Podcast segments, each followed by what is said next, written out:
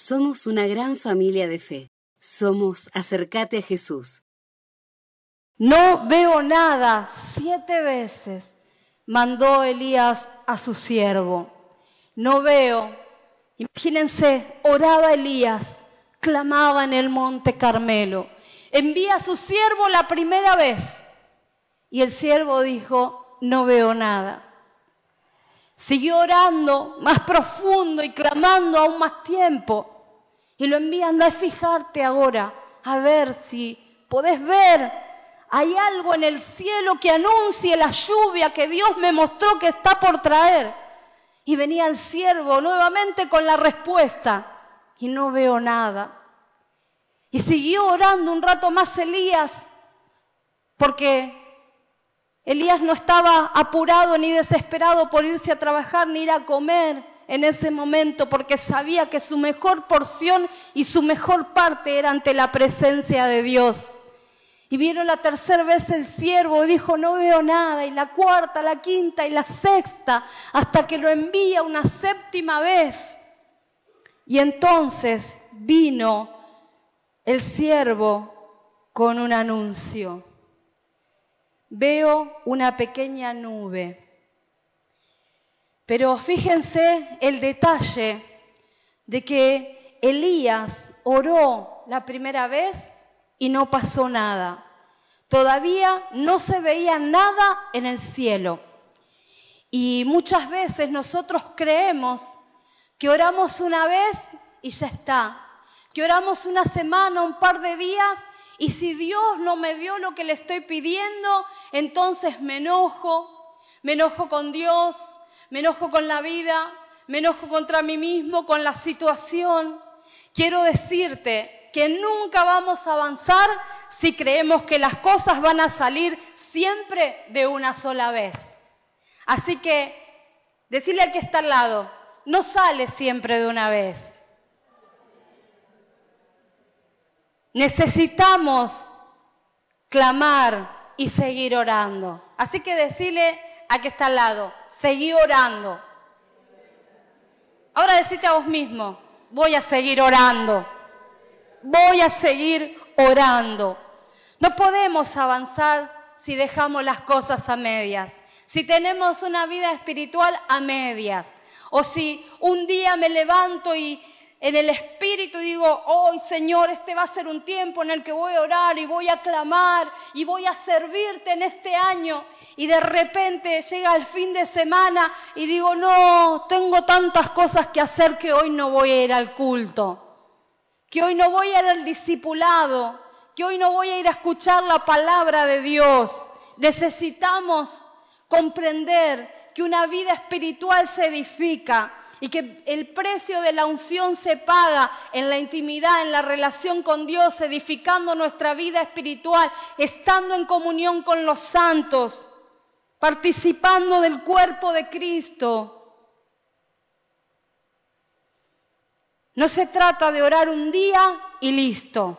Hay situaciones que requieren que oremos, que clamemos, que busquemos con reverencia a Dios y con constancia hasta que los cielos se abran, hasta que haya un rompimiento espiritual, hasta que el espíritu te inquiete y tengas que seguir orando.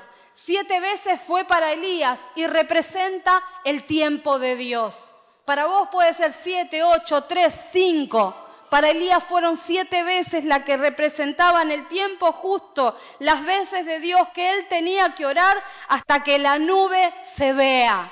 Y yo quiero preguntar en esta tarde cuántos hombres y mujeres van a clamar hasta que empiecen a ver las señales en el cielo de aquello que están deseando que comience a suceder en sus vidas. Aleluya. Gloria a Dios porque sé que aquí entre nosotros hay hombres y mujeres de Dios que desean buscar de sus cosas. Y la nube es la señal. Ahora ya no, solamente por la oración de Elías, no solamente se oía, ahora se puede comenzar a ver.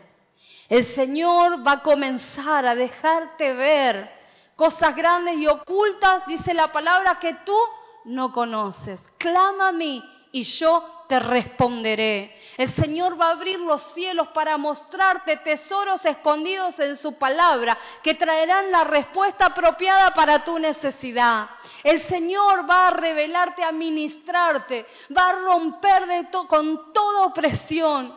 A veces ministramos hermanos que están cargados, cansados, que sienten dolor de cabeza, cansancio físico que se encuentran cada dos por tres, están como la ola del mar, hoy están acá arriba, mañana allá abajo.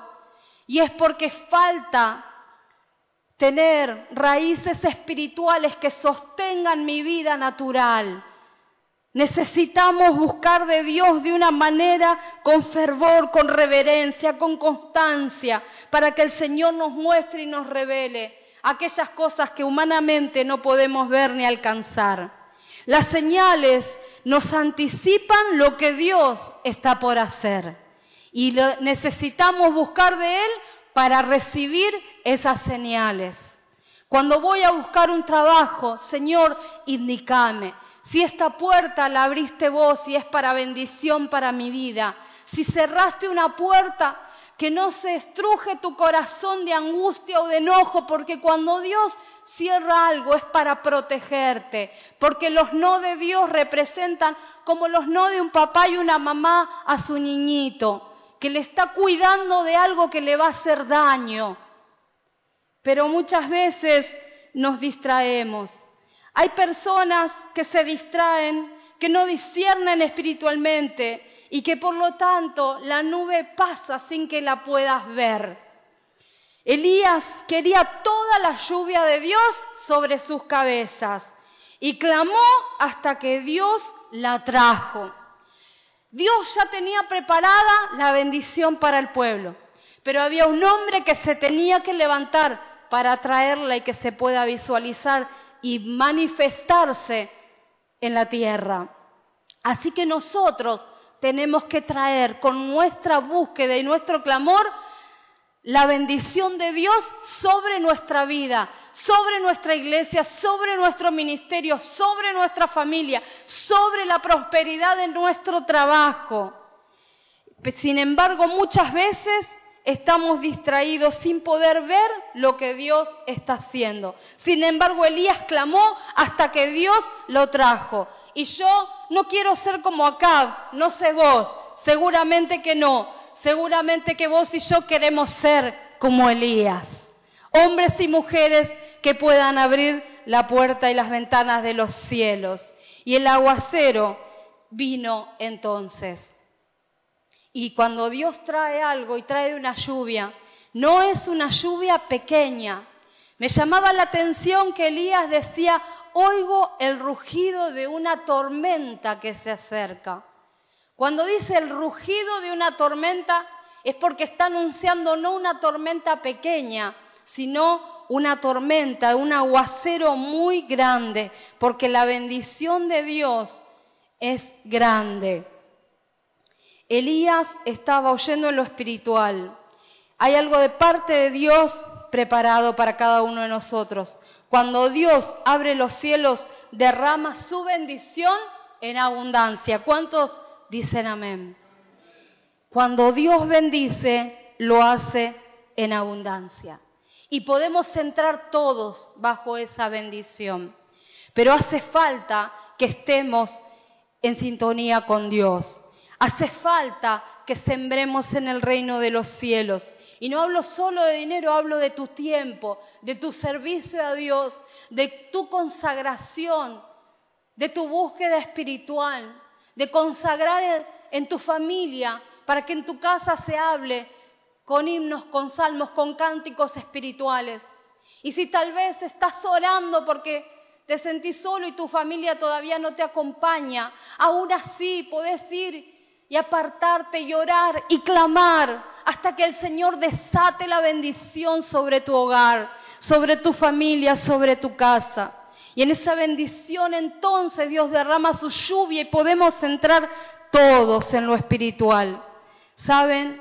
El rey tenía la posición, parecía que tenía el mando, pero en realidad el que sabía lo que tenía que hacer, lo guiaba y lo direccionaba, era Elías, porque Elías era un hombre de Dios.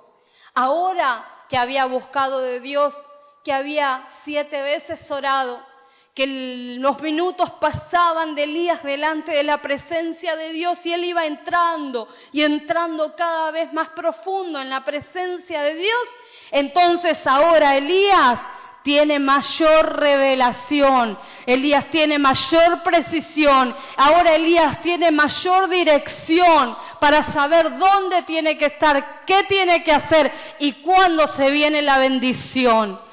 Y vos y yo tenemos que estar preparados. ¿Se acuerdan que Tommy nos visitó el otro día y dijo que nosotros para recibir las bendiciones de Dios tenemos que tener los músculos espirituales suficientes para poder sostener el peso de la bendición? Y esos músculos espirituales se entrenan en la lectura de la palabra, en la búsqueda, en el clamor, en que el Espíritu, dejarle al Espíritu Santo que me ministre y me indique y me despierte en la madrugada, tal vez en la noche para orar, para interceder, para clamar, para traer la bendición sobre nuestras vidas. En ayunar, los viernes ayunamos con el grupo de guerreros. Ayunamos todos los de Avenida, los de Pilcomayo, los de Avenida San Martín, de la tarde y de la mañana. Y estamos en comunión, orando los unos por los otros. El miércoles tenemos una vigilia de oración desde las 8 de la noche hasta las 11 de la noche, compartiendo palabra, vamos a clamar, vamos a buscar de Dios, vamos a pedirle al Señor que nos envíe las señales, que podamos ver la nube, que los cielos se abran. Aleluya. Estás invitado y estás invitada, pero vos podés quedarte sentado en el lugar de comodidad o podés levantarte a clamar como Elías y marcar la diferencia y ser protagonistas del en cambio Elías, en cambio Nancy, en cambio Rosa, en cambio Mabel, en cambio Juan, Pedro, vinieron a la casa del Señor a orar. Y Dios recogió cada una de esas oraciones y de esas bendiciones. Ahora Elías tiene mayor revelación, podía ver más claramente, no solo oía, ahora veía como una película lo que Dios estaba por hacer. Tenía mayor precisión porque ahora podía ver en los cielos que la tormenta se estaba avecinando porque se veía una pequeña nube del tamaño de la mano de un hombre, dice la palabra, que estaba anunciando lo que estaba por venir. Esa nube era como la promesa de lo que Dios estaba por hacer. Ahora él tenía más precisión porque mirando al cielo podía ver y sabía lo que se estaba por venir. Y tenía una mayor dirección porque sabía a dónde tenía que ir manda al rey hacia Jezreel, que es que en el tiempo justo, antes de que la tormenta venga. Saben que Jezreel era la capital invernal del rey Acab. Entonces Elías lo manda allí porque él estaba convencido de que Dios ya había enviado señales y que Dios iba a cumplir lo que le había hecho oír y ver. La revelación de Dios nos direcciona para saber cómo, cuándo y hacia dónde movernos. Amén. La revelación del Señor nos direcciona para saber cómo, cuándo y hacia dónde movernos. No perder el tiempo, no ir por caminos que nos terminan lastimando, no buscar las cosas de este mundo, más bien Buscad primeramente el reino de Dios y su justicia y todo el resto de las cosas que necesitamos nos serán añadidas. Y entonces una fuerza extraordinaria tomó e inundó, empoderó de una unción sobrenatural a Elías. Miren, le dijo Elías a Acab, mira, se viene la lluvia, viene la tormenta, así que subí al carro y entonces anda hacia Jezreel antes de que te agarre el aguacero en el camino. Y tal cual así sucedió, que emprendió el viaje con velocidad y rapidez en el carro del rey. Y cuenta la palabra, y quiero que pongamos en la pantalla el versículo 46 para que podamos leerlo juntos. Entonces el Señor le dio una fuerza extraordinaria a Elías, quien se sujetó el manto con el cinturón y corrió delante del carro de Acab todo el camino hasta la entrada de Jezreel. ¿Saben lo que aconteció? Hace mucho, un tiempo atrás, déjenlo en la pantalla este versículo, el Señor ministró mucho mi vida en un tiempo donde tal vez sentía un cansancio un poco físico. Y saben, tomé este versículo para, para que el Señor pueda, ¿no es cierto?, ministrar mi espíritu. Y es tan poderoso lo que dice, porque Elías le dijo al rey Acab, anda, subite al carro empezá a transitar hacia Jezreel. Había alrededor de entre 30 y 40 kilómetros entre el Monte Carmelo y Jezreel. Es decir, alrededor de entre 300 cuadras desde un lugar hasta otro. Es mucho, ¿no? ¿Cuántos caminan unas cuantas cuadras? ¿Cuántos por ahí decimos, bueno, yo que soy de caminar, por ahí camino una hora por día, por ahí 40 cuadras me es un montón, ¿no es cierto? ¿Para cuántos 40, caminarse 40 cuadritas es bastante? Levante la mano, a ver. Bueno, para mí es bastante. Pero sucedió que empoderado por la unción del Espíritu, Elías se ajustó el cinturón, se ciñó el manto y comenzó a correr porque el Espíritu Santo, el Espíritu de Dios lo impulsaba. Y comenzó a correr y corrió de una manera tal y con una fuerza tal que pasó al carro del rey y lo se adelantó, lo cruzó y corrió delante del carro del rey hasta que llegó a la ciudad, hasta Jezreel.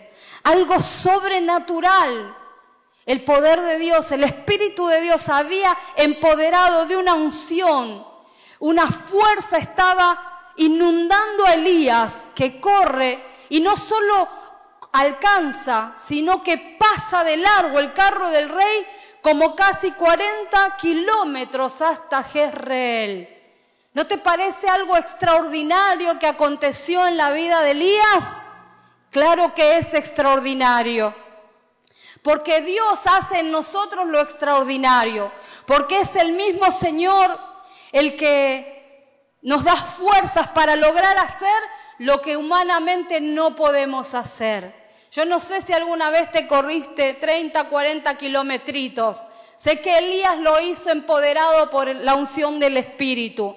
Lo que estaba en el cielo por desatarse ya estaba inundando Elías. Había inundado de una manera tal que ahora en la unción lo estaba empoderando para avanzar más rápido y más fuerte que los carros de guerra. Es que estaba teniendo Elías más fuerza y más poder que los caballos de fuerza del carro del, del rey es que algo había tomado a Elías de una manera tal que estaba haciendo algo sobrenatural. Hay cosas que vos y yo no podemos hacer, pero que las vamos a hacer en el nombre del Señor. Hay cosas que vos y yo no podemos hacer, pero que empoderados por el Espíritu Santo se nos van a habilitar desde el cielo para hacer lo que antes no nos salía, lo que antes con fuerzas humanas no podíamos hacer. Quiero preguntarte, ¿hay algo que no te sale? Bueno, a mí me pasa que hay un montón de cosas que no me salen, que tal vez no sé hacer o que cuando las quiero hacer me cuestan un montón. No sé a vos. Pero si nosotros nos empoderamos del Espíritu Santo, vamos a hacer cosas que no podíamos hacer. ¿Cuántos le dan un fuerte aplauso al Señor? Si nosotros nos empoderamos del Espíritu Santo, entonces el Señor nos va a habilitar bendiciones que antes no teníamos. Señor, oh Espíritu Santo, te alabamos, te bendecimos. La unción te empodera. Y no para hacer cosas comunes, la que cualquier hombre natural puede hacer, sino las cosas de Dios, inspiradas por Dios, llenas de Dios para tu familia, para que puedas salir con las manos cargadas de fruto, porque a causa de la lluvia que se estaba desatando, ahora el pueblo iba a comenzar a prosperar, sus manos iban a comenzar a recoger cosechas, sus ganados iban a ser vivificados, iban a poder comenzar a cultivar la tierra, iban a tener agua, iban a tener pan, iban a tener trigo para poder amasar. Sin embargo, muchas veces hay personas que siempre están esperando que otros oren por ellos. A veces, muchas veces aún aquí adentro de la iglesia. Hacemos un llamado y por ahí la persona no adora, no ora. Es tiempo que se levanten aquellos hombres y mujeres que quieran buscar de Dios. No que estén esperando que otro venga y les diga lo que tienen que hacer, sino que puedan avanzar dando pasos de fe. Yo no sé ¿En qué grupo sentís vos que estás ubicado, ubicada? En el grupo de, de los que siempre están esperando que le digan lo que tiene que hacer. El que siempre está esperando que otro ore por vos. O tal vez te sentís que sos ese que va al frente, que ora, que clama, que avanza con fe de la mano del Señor. Si te sentís que estás en el otro grupo, bueno, este es el tiempo de cambiar de posición. Este es el tiempo de hacer el cambio en lo espiritual. Este es el tiempo de levantarse en fe. Amén. Este es el tiempo de Dios para tu vida. Hay personas que están en el espíritu, que pagan el precio de clamar y que cuando el otro recién arrancó lo pasan de largo porque ya Dios le mostró lo que está por hacer, cómo lo van a hacer y dónde tienen que ir y encima el Señor los llena de un poder y de una unción para adelantarse como se adelantó Elías al carro de guerra. Es la unción de los adelantados de lo que ven venir primero, la oportunidad, se meten y la arrebatan y la toman. Elías fue empoderado, pasó de largo el carro y se adelantó al rey para llegar primero. Yo no sé en qué lugar querés quedarte o te quedaste varado, varada, pero este es el tiempo en que nos levantemos para que el Señor nos empodere y podamos tener la unción de aquellos que se adelantan y arrebatan y toman las bendiciones creyendo en el poder de Dios. Así que quiero pedirle a los músicos que puedan acompañarme en esta hora. Y quiero pedirte que puedas ponerte de pie. Porque, mira, no te distraigas porque esto no se terminó acá. Yo quiero hacer unas declaraciones en esta tarde, noche. Unas declaraciones que el Señor ha puesto en el Espíritu para que vos y yo tomemos de la mano de Dios. Aleluya,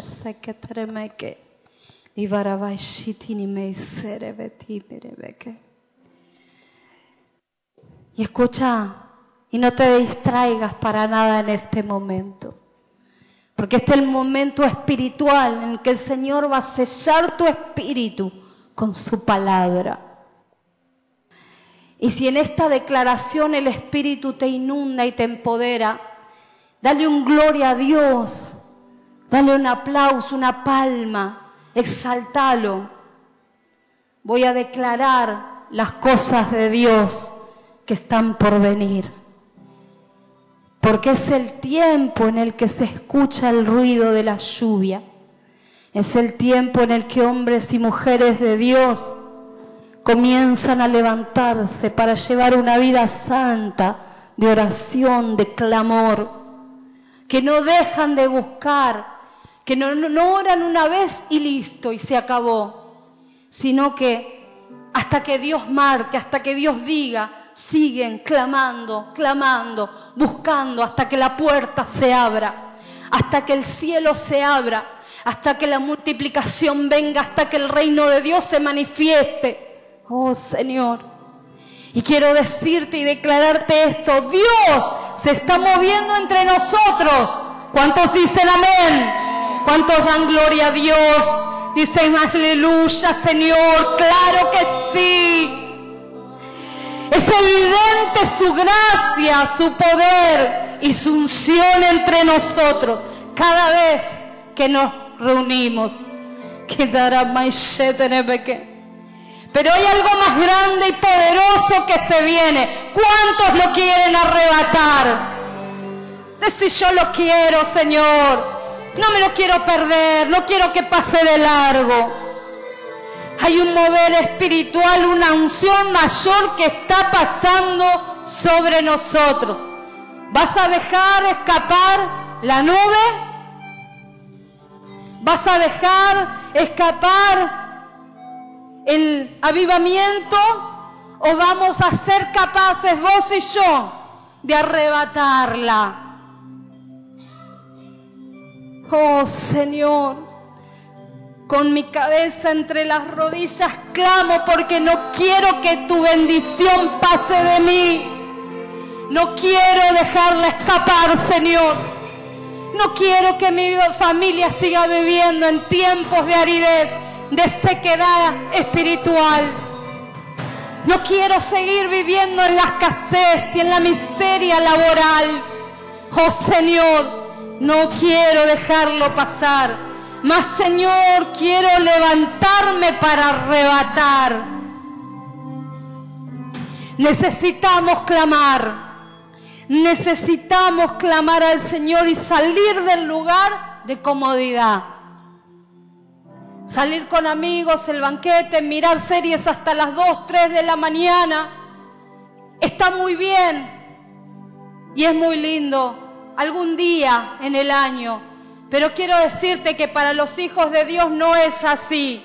Nosotros necesitamos buscar de Dios. Necesitamos que el enemigo no nos robe las horas de sueño distrayéndonos, sino que el Señor nos encuentre con la cara entre las rodillas. Que nuestro tiempo de vigilia sea de oración.